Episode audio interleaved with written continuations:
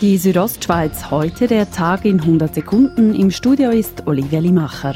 Das Institut für Schnee- und Lawinenforschung in Davos SLF hat erstmals alle Lawinen vom Wallis bis ins Engadin erfasst und auf einer Karte festgehalten. Anhand von Satellitenaufnahmen wurden allein im Januar 2018 über 18.000 Lawinen gezählt. Mit dieser Methode könnten unter anderem die Lawinenbulletins verbessert werden, sagt SLF-Forscherin Elisabeth Hafner. Das ist eben wichtig für die Zukunft, Prognosen zu verbessern und einfach das Feedback zu haben. Und auch für einzelne Lawinen schauen, ähm, ob Maßnahmen, die man vorher gesetzt haben, ob die wie äh, gewirkt haben oder nicht.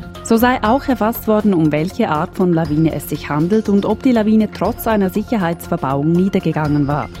Der Flughafen Zürich kann weiter wachsen. Dies dank einem Deal mit dem Bündner Immobilieninvestor Remo Stoffel. Wie der Flughafen Zürich mitteilt, verkauft Stoffel 36 Gebäude und Grundstücke seiner Immobilienfirma Priora Swiss AG an den Flughafen Zürich AG.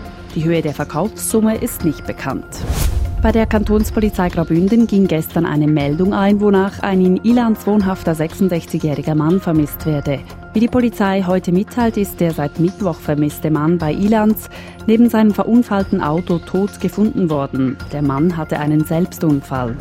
Boris Johnson hat es geschafft. Der britische Premierminister hat die absolute Mehrheit im Parlament gesichert. Mit dem Sieg bei der Wahl kann Boris Johnson den Brexit erledigen und das Land am 31. Januar aus der EU führen. So hat es Boris Johnson im Wahlkampf dem britischen Volk versprochen.